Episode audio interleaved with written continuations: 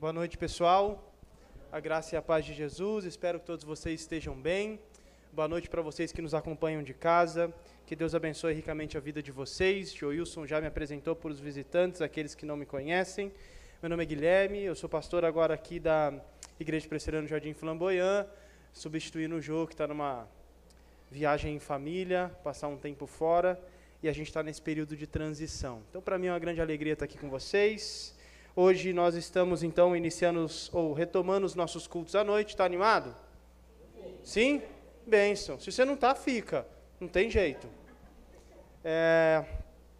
E hoje então a gente inicia uma série de reflexões e eu queria convidar você a se preparar, a nos acompanhar nessa série de mensagens. Uh, eu acho que vai aparecer, tem a, a, a imagenzinha da série. A gente... Oi? A imagem não? Ah, só o texto mas a gente vai providenciar, tem uma artezinha da série já. A série se chama Nos Passos de Lucas, uma Páscoa com sabor divino. Quem é que gosta de Páscoa? E aí você vai me dizer, pastor, mas é março ainda, não chegou a Páscoa. Você está tão adiantado quanto o supermercado, né? Porque no supermercado já tem ovo de Páscoa, logo você não pode ir com criança mais no supermercado, porque dá confusão.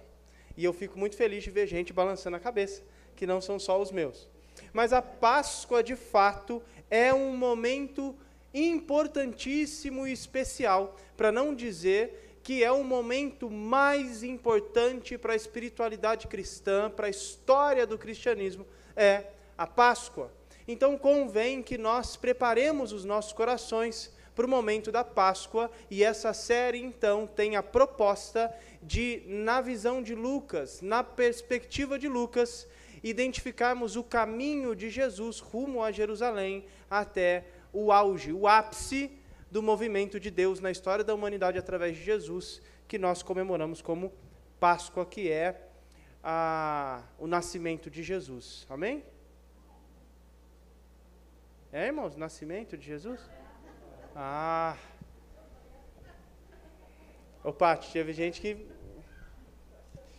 Que é a ressurreição de Jesus momento mais importante. Por isso eu quero convidar você a abrir comigo sua Bíblia em Lucas, capítulo 13. Evangelho de Lucas, o capítulo 13. Uh, eu vou fazer a leitura até o versículo 5 e a gente então discorre um pouco sobre esse trecho, depois a gente vai para a segunda parte da leitura e da reflexão bíblica, ok? Naquela ocasião, alguns dos que estavam presentes contaram a Jesus que Pilatos misturara o sangue de alguns galileus com os sacrifícios deles. Jesus respondeu: Vocês pensam que esses galileus eram mais pecadores que todos os outros por terem sofrido dessa maneira? Eu lhes digo que não. Mas se não se arrependerem, todos vocês também perecerão. Ou vocês pensam que aqueles 18 que morreram quando caiu sobre eles a torre de Siloé eram mais culpados do que todos os outros habitantes de Jerusalém? Eu lhes digo que não. Mas se não se arrependerem, todos vocês perecerão. Até aí por enquanto. Bom, olha que interessante, a liturgia foi preparada e ela é, proporciona com que esse momento seja muito é, concatenado com todo o resto do que a gente já conversou aqui.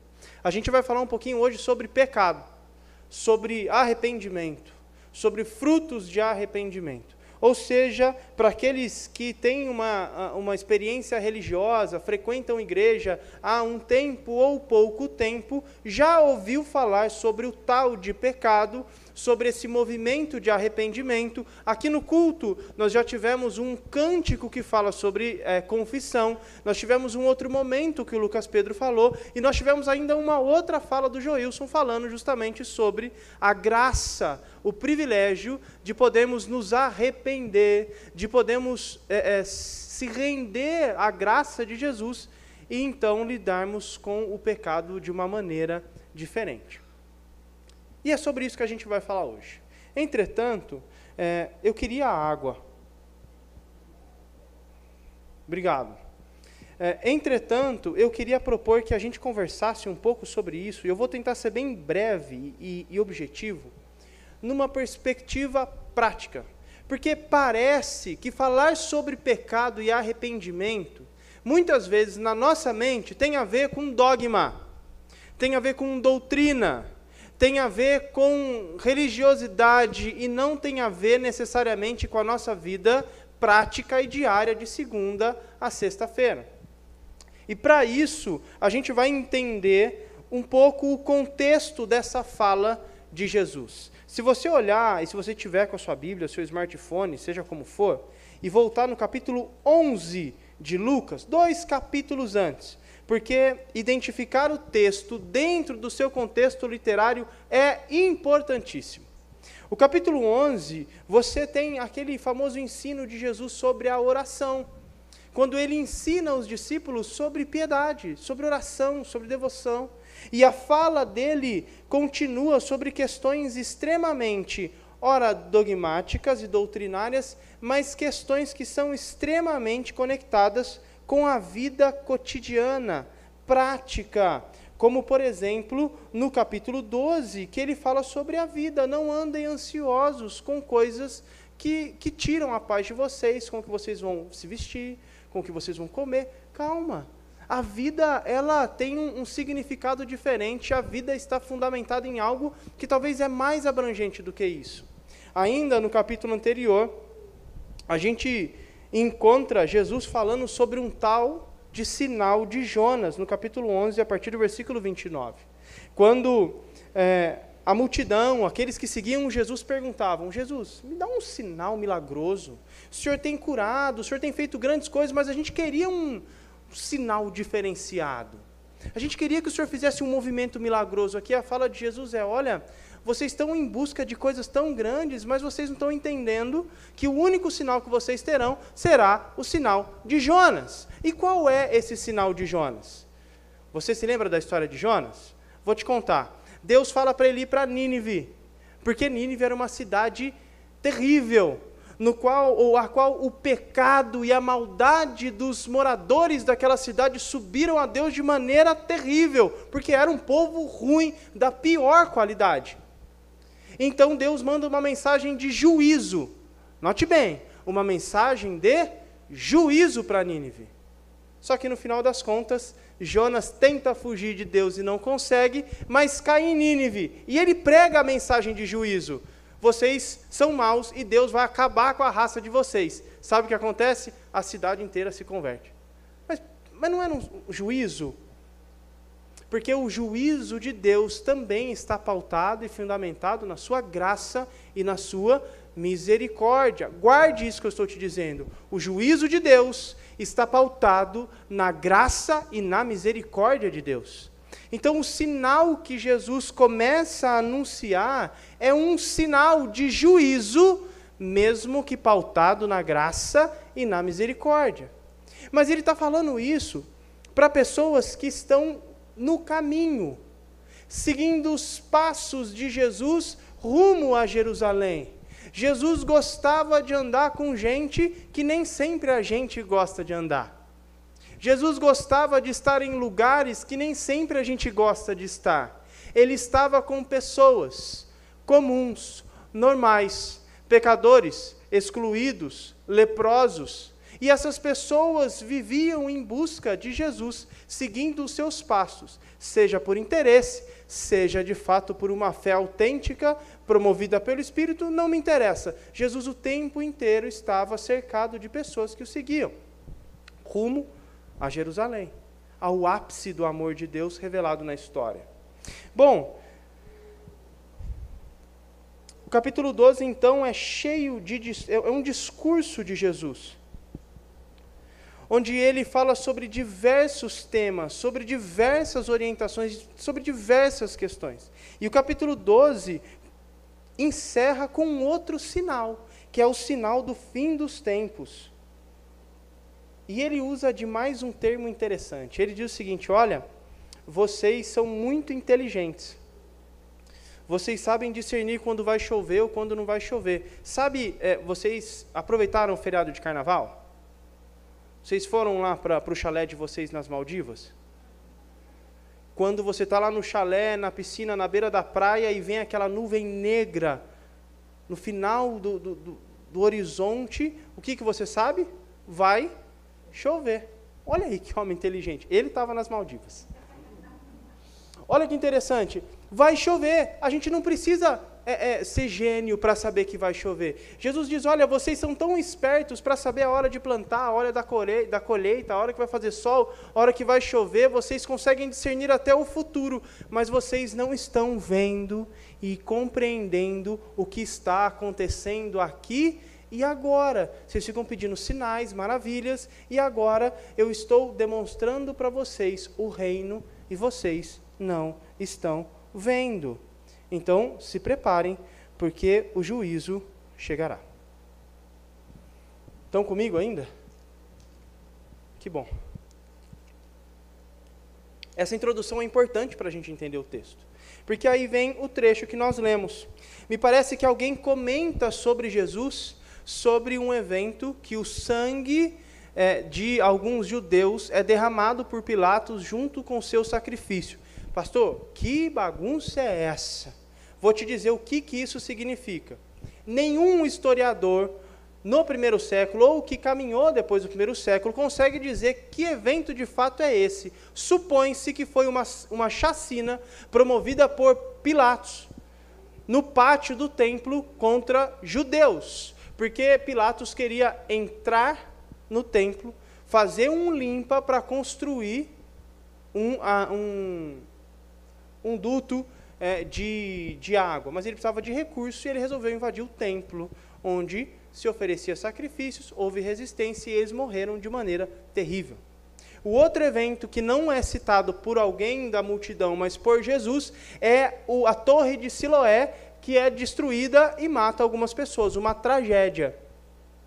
E aqui então eu não queria dar muita ênfase nesses dois eventos, explicando a história, o que pode ter sido, o que, que Joséfo disse, o que, que ele não disse, porque o próprio texto não traz relevância para os eventos, mas traz relevância porque estava no coração das pessoas. Porque a fala de Jesus é: vocês acham que aquelas pessoas, tanto aquelas que sofreram aquela chacina, ou aquelas que morreram naquela tragédia, eram mais pecadores que vocês e por isso morreram dessa maneira amarga e terrível?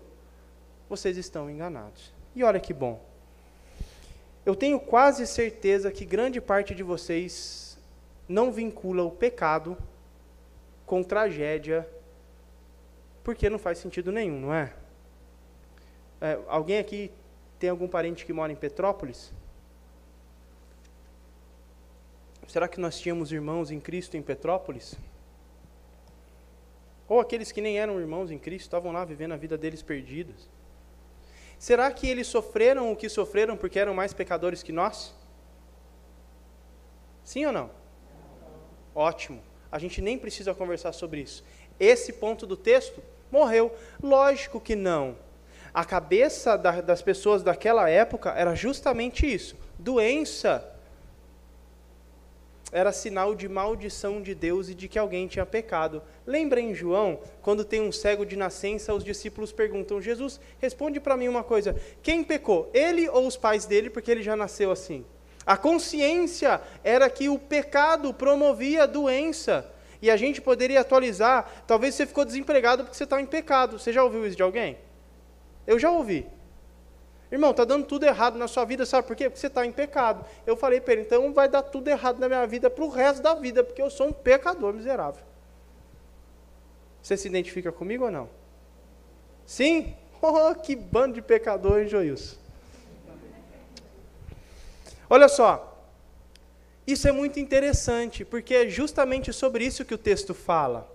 O texto fala que as pessoas são igualadas diante de Jesus Cristo. Sabe por quê? Porque eu e você somos iguais, sabia? Nós somos pecadores, todos nós. Pecadores. Pensa numa pessoa ruim. Pensou? Putin. Você é tão pecador quanto eu e o Putin, sabia? Não gostou, né? Não, mas é verdade. Putin tem jeito? Tem ou não? Ah, mas ele é ruim demais, gente. Você não acha? Eu, eu não vou nem citar os nossos que passaram nossa história de Brasil, senão eu arrumo confusão.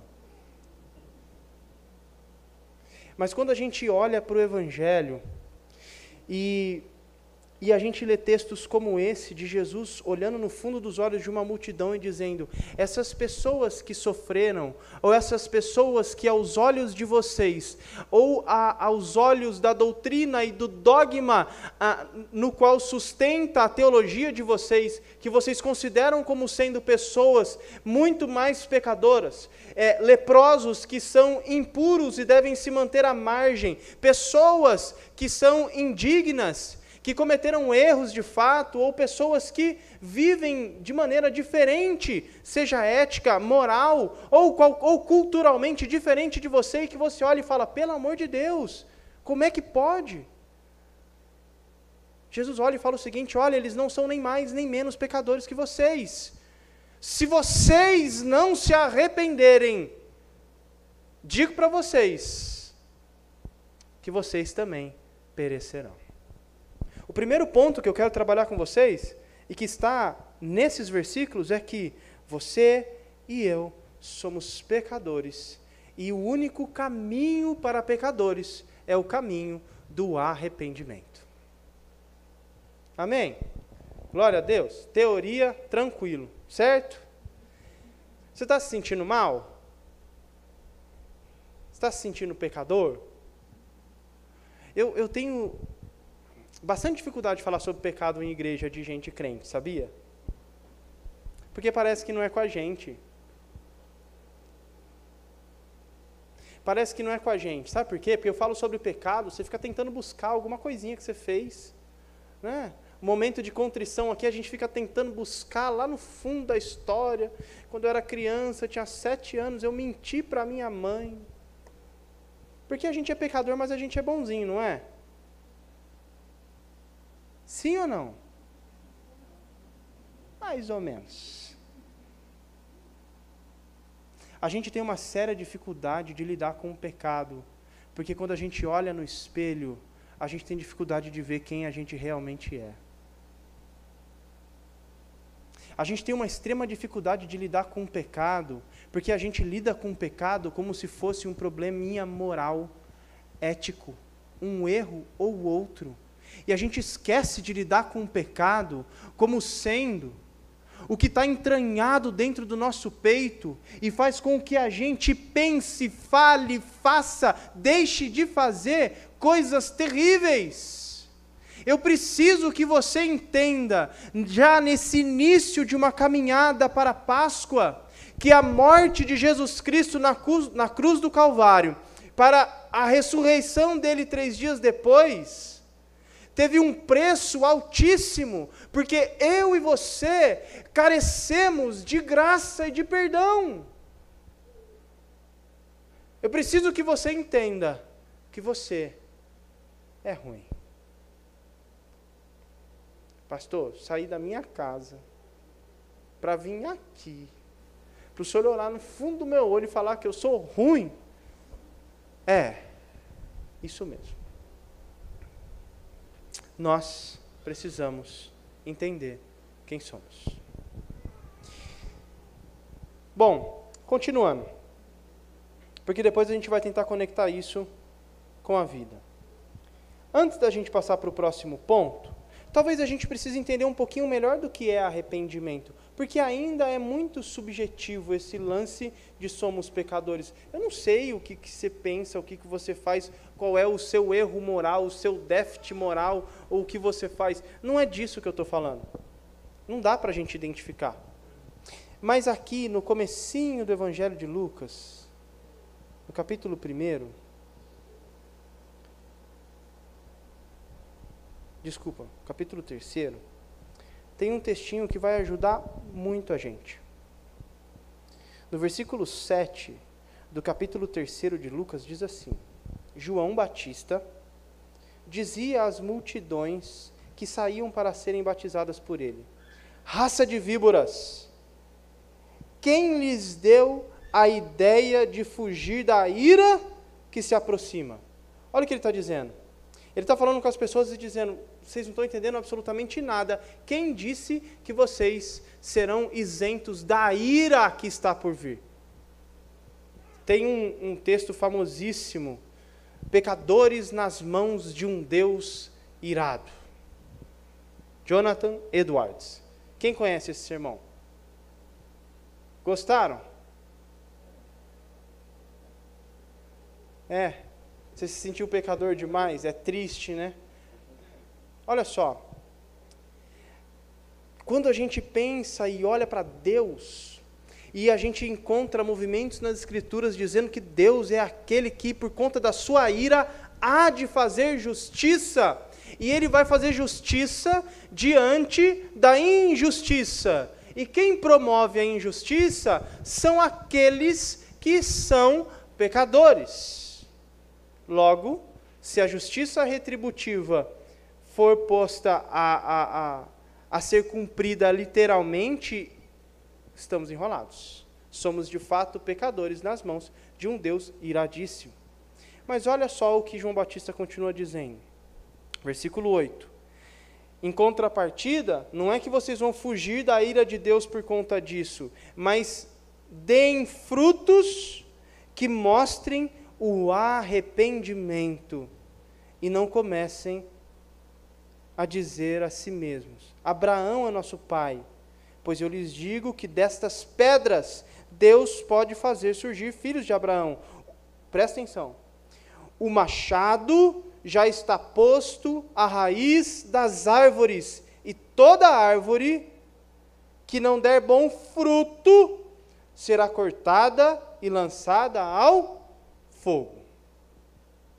Entendeu? Agora volta lá para o nosso texto, capítulo 13. Daqui a pouco a gente volta aqui. Vamos continuar agora do versículo 6 ao 9.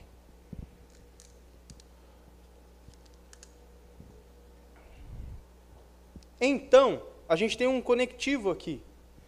Então, referente àquilo que ele já havia falado. O que foi que ele falou? Que nós todos somos pecadores, é, é, tais quais todos os, todas as pessoas, sejam elas quais forem, independente do que fizeram. E o único caminho que que pode nos trazer uma luz no fim do túnel é o caminho do arrependimento. Então, dito isso, ele conta uma parábola. Um homem tinha uma figueira plantada em sua vinha. Foi procurar fruto nela e não achou nenhum. Por isso, disse ao que cuidava da vinha: Já faz três anos que tenho procurado fruto nessa figueira e não acho. Corte-a. Por que deixá-la, aliás, corte-a. Por que deixá-la inutilizar a terra? Respondeu o homem: Senhor, deixe por mais um ano, e eu cavarei ao redor dela e a adubarei. Se não der fruto, no ano que vem, muito bem. Se não, corte.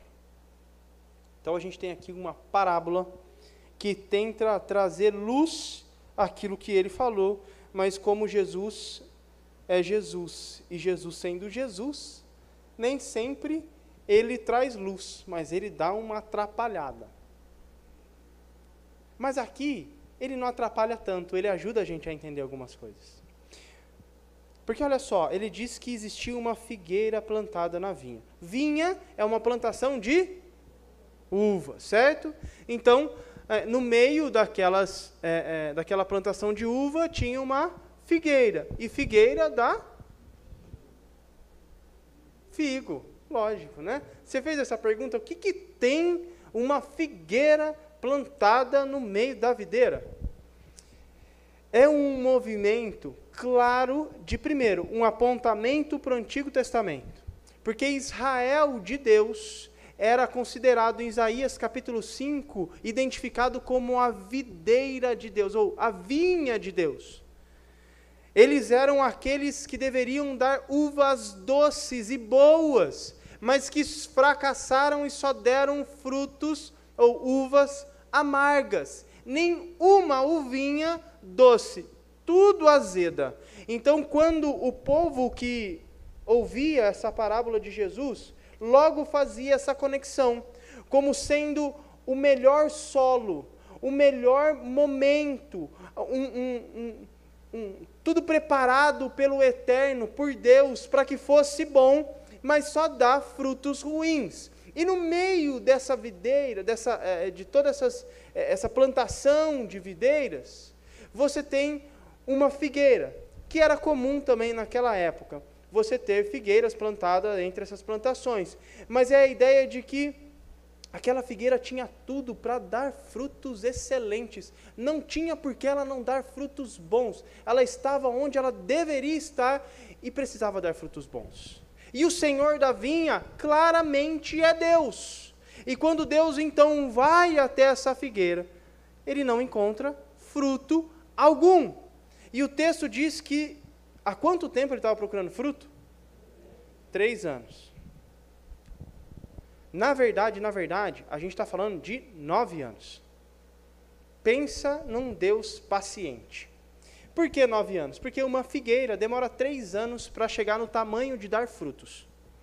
Então, você planta a figueira, depois de três anos ela chega num tamanho que ela pode começar a desenvolver frutos. Só que o primeiro figo geralmente demora mais três anos para brotar, como um figo bom. Depois de três anos, Levítico 25 diz que, aliás, 18, 25, diz que a, o primeiro fruto que essa figueira dá é, deve ser consagrado a Deus. Então você só pode colher o figo do sétimo ano. Então, há três anos, a partir do sétimo ano de existência daquela, daquela figueira, ele estava procurando frutos e não achava nenhum fruto.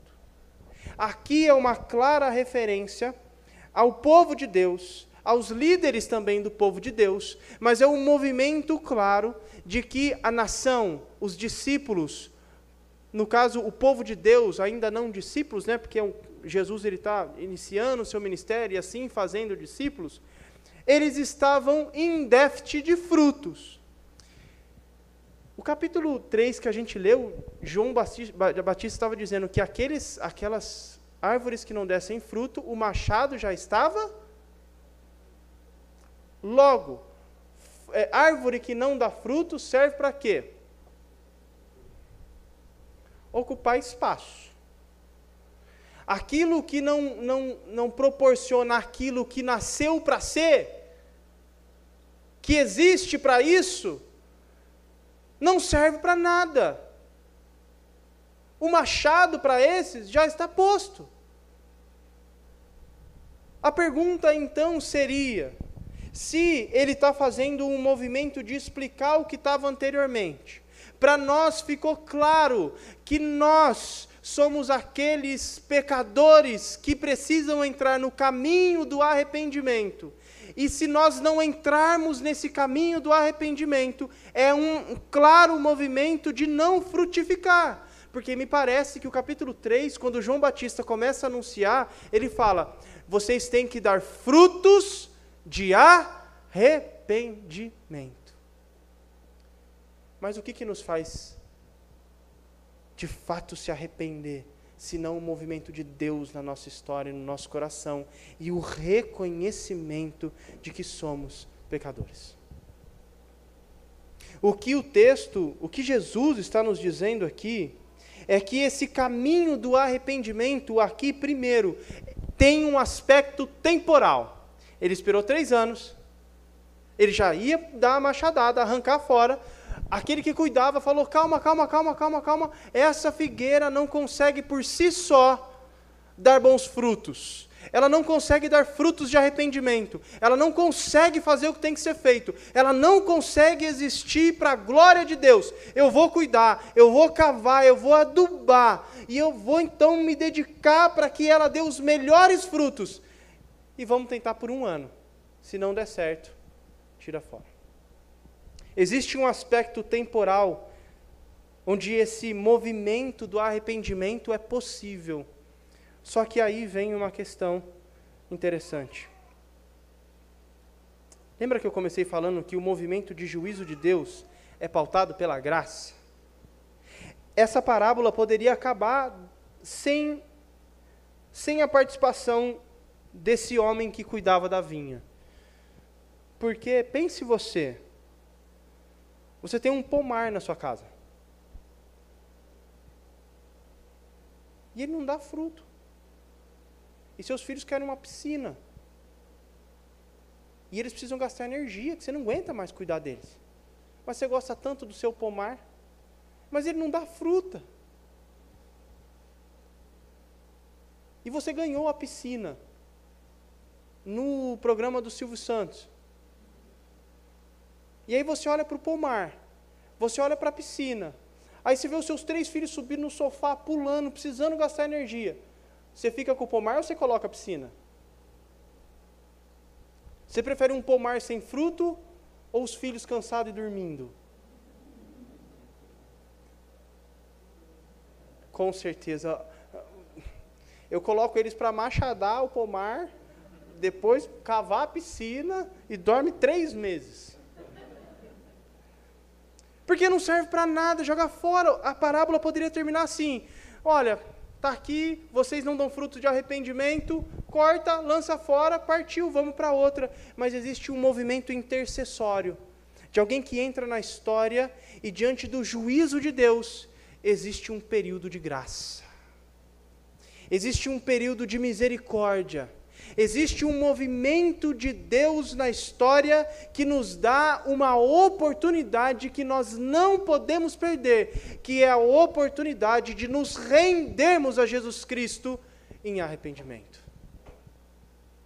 Pastor, ainda está muito confuso esse negócio para mim de arrependimento. Vamos voltar para o capítulo 3, que João Batista vai ajudar a gente mais um pouco a ilustrar tudo isso.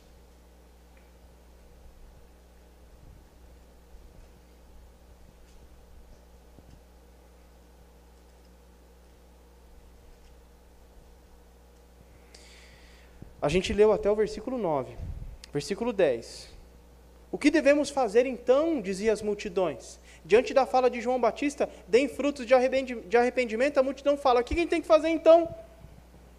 Versículo 11: João respondeu: Quem tem duas túnicas, dê a quem não tem nenhuma, e quem tem comida, faça o mesmo. Alguns publicanos também vieram para serem batizados. Eles perguntaram: Mestre, o que devemos fazer? Ele respondeu: Não cobrem nada além do que lhes foi estipulado. Então alguns soldados lhe perguntaram: E nós, o que devemos fazer? Ele respondeu: Não pratiquem extorsão, nem acusem ninguém falsamente.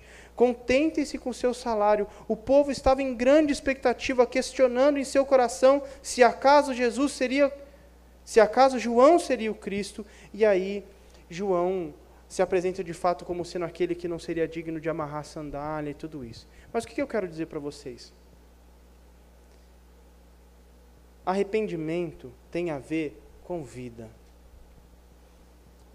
A gente está muito doutrinado, a gente está com a cabeça cheia de preocupação com o que a gente não deve se preocupar. Quando às vezes a gente fala de pecado, de arrependimento, a gente está logo pensando em salvação. A gente está pensando em não ir para o inferno. A gente está pensando que, puxa vida, não, eu preciso me arrepender porque, nossa, quantas vezes a gente já não citou, não citou aquela historinha? E se Jesus voltar agora?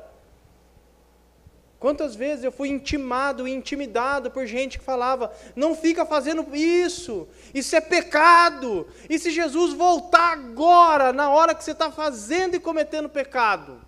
Imaginou? Já falaram isso para você? Você ficou com medo? Eu fiquei. Porque eu vivo fazendo coisa errada. Só eu. Ou você também? Cara, não dá para a gente viver como discípulos e discípulas de Jesus de maneira verdadeira se a nossa mente e a nossa cabeça não entender que uma vida com significado é mais importante do que aquilo que é responsabilidade de Deus. A salvação está nas mãos de Deus. Só que a salvação que Deus te deu é para agora. Deus te chama para uma vida relevante, com significado. E arrependimento não tem a ver só com contrição, tem a ver com contrição também. E esse é o primeiro movimento. Mas ele tem a ver com prática e com vida. E sem o primeiro movimento, de contrição e de quebrantamento, não tem vida. Como é que pode eu e você vivermos como discípulos e discípulas de Jesus num mundo onde o nosso coração não é arrebentado pelo Espírito diariamente? Quando a gente não sente vergonha, quando a gente não chora diante de Deus, dizendo: Deus, perdoa. Deus, desculpa. Deus, eu não quero mais viver dessa forma. Sabe por quê? Porque a gente está preocupado com moral. A gente está preocupado com coisinha. Que nem Jesus está preocupado. Porque quando ele fala sobre frutos de arrependimento, ele fala sobre aquilo que de fato é significativo. Amar Deus acima de todas as coisas, na medida que nós amamos o nosso próximo. Nós vivemos uma religiosidade onde moralmente somos bons, mas nós não enxergamos aqueles que estão ao nosso redor. Nós vivemos vidas morais exemplares, mas nós não conseguimos conectar nossa espiritualidade com a nossa vida, com a nossa segunda-feira, com o nosso trabalho, com a nossa profissão, porque a gente não consegue ver o movimento de Deus na vida das outras pessoas.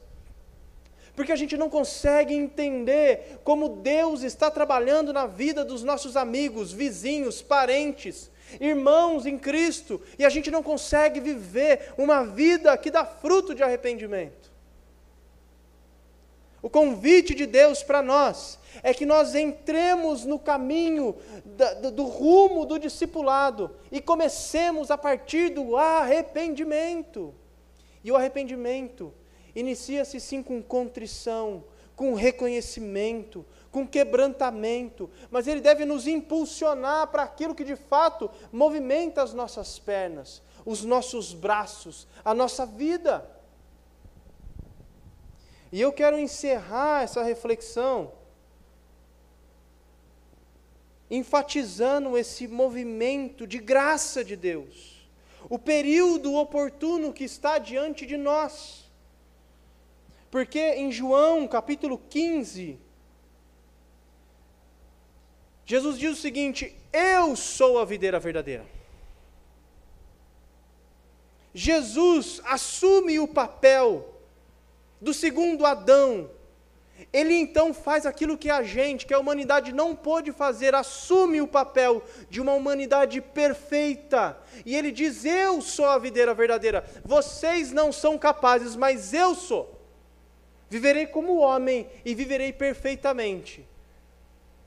Sendo a videira verdadeira todo aquele que estando em mim e não der fruto, o Pai poda. Mas todo aquele que permanecer em mim, eu permanecerei nele, e esse sim dará fruto. 30, 60, vai frutificar muito.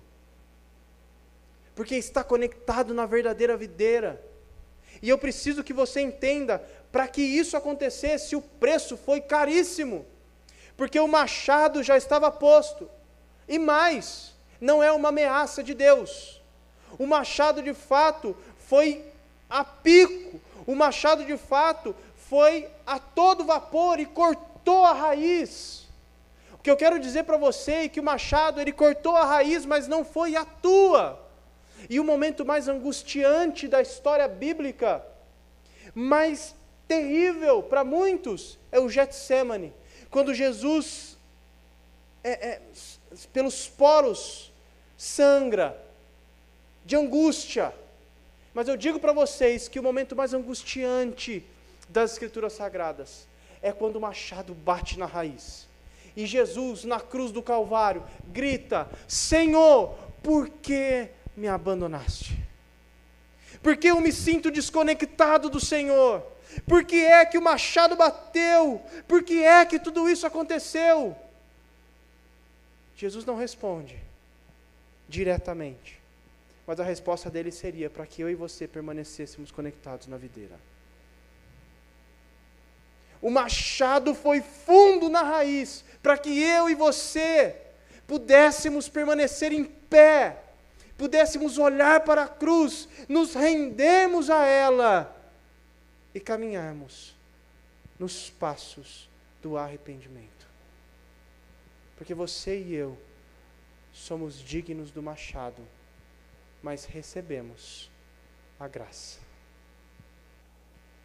Porque eu e você somos pecadores e merecíamos a ira. Mas Jesus tomou sobre si todos os nossos pecados e levou a machadada fatal para vencer a morte, como veremos no final da série, para que a gente pudesse ter vida. Foi caro, muito caro.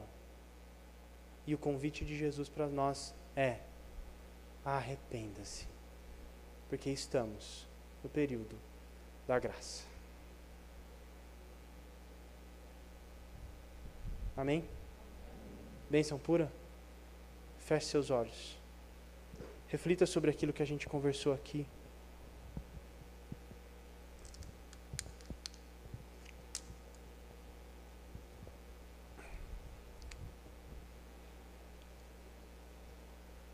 Pense naquilo que Deus está tentando falar para você. Peça com sinceridade para que o Espírito quebrante o seu coração. Te coloque no caminho do arrependimento e te faça viver uma vida plena, abundante, feliz.